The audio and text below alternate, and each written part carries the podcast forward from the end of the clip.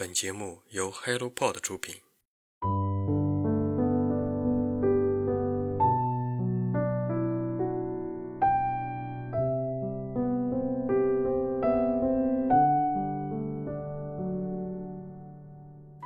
我们毕生都在扮演不同的角色，有些角色是我们自己选择的，而有些是不得不扮演的。有时候演着演着，差点连自己都骗了。误以为舞台上这个化着妆的人就是我们自己，演着演着会突然发现舞台上荒诞的一切，可不就是我们的生活吗？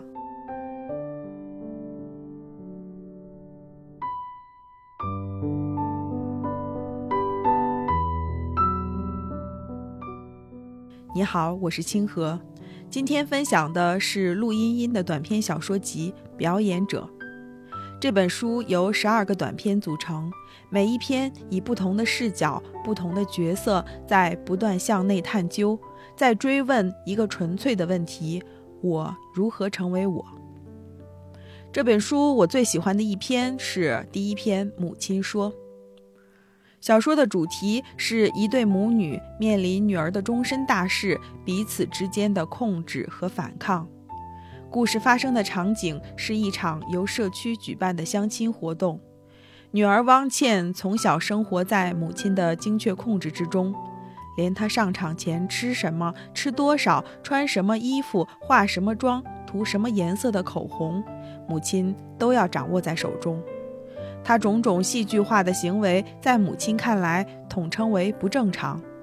他在成长过程中所有的反对、争执、叛逆、逃逸，最终都无法摆脱母亲的逻辑标准。正如标题，女儿每做一件事，画面都会配上母亲说。母亲的话是汪倩一切行为的标准。活动开始后，汪倩觉得台上这几个人中的一个要陪伴自己一生，是件很不可思议的事。但他敏锐地捕捉到母亲的眼神，每位男嘉宾在母亲那里打多少分，他清清楚楚。他知道母亲想让他选四号，母亲经历了非常多的不容易，一个人把他养大，多年来和母亲的相处让他一直在做自己和满足母亲之间徘徊。他是为了母亲才来参加这次相亲的，既然来了，就做戏做到底。但他又不想失去自己，不甘心当提线木偶。他不奢望能在母亲在场的时候完全做自己，在正轨与脱轨之间来回摆荡，是他多年总结的生存法则。场上，他没有完全按母亲的意思和四号建立连接，于是母亲急了。在家长发言环节，声情并茂地讲述了一个孤儿寡母如何克服困难、艰难生活，汪倩如何懂事孝顺的完美故事。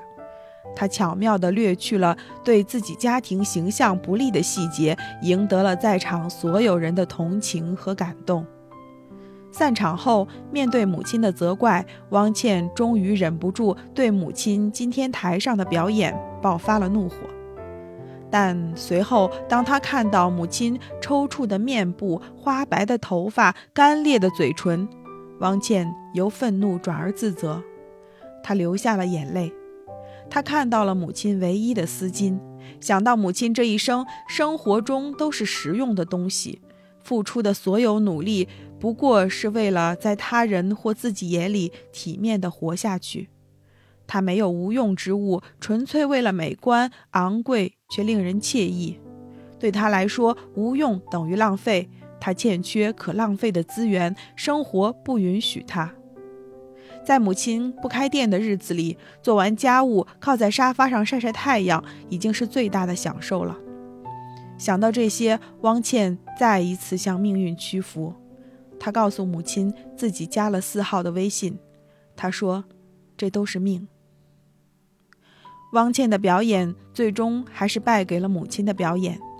母亲不但演技更胜一筹，还始终站在亲情和道德的高地，让汪倩被自责、愧疚、亏欠包裹，一点一点丧失反抗的勇气，最终选择以顺从母亲的方式表演下去。其实这篇小说会让我想到王占黑的《清水落大雨》，但结局汪倩的认命让我更加心疼。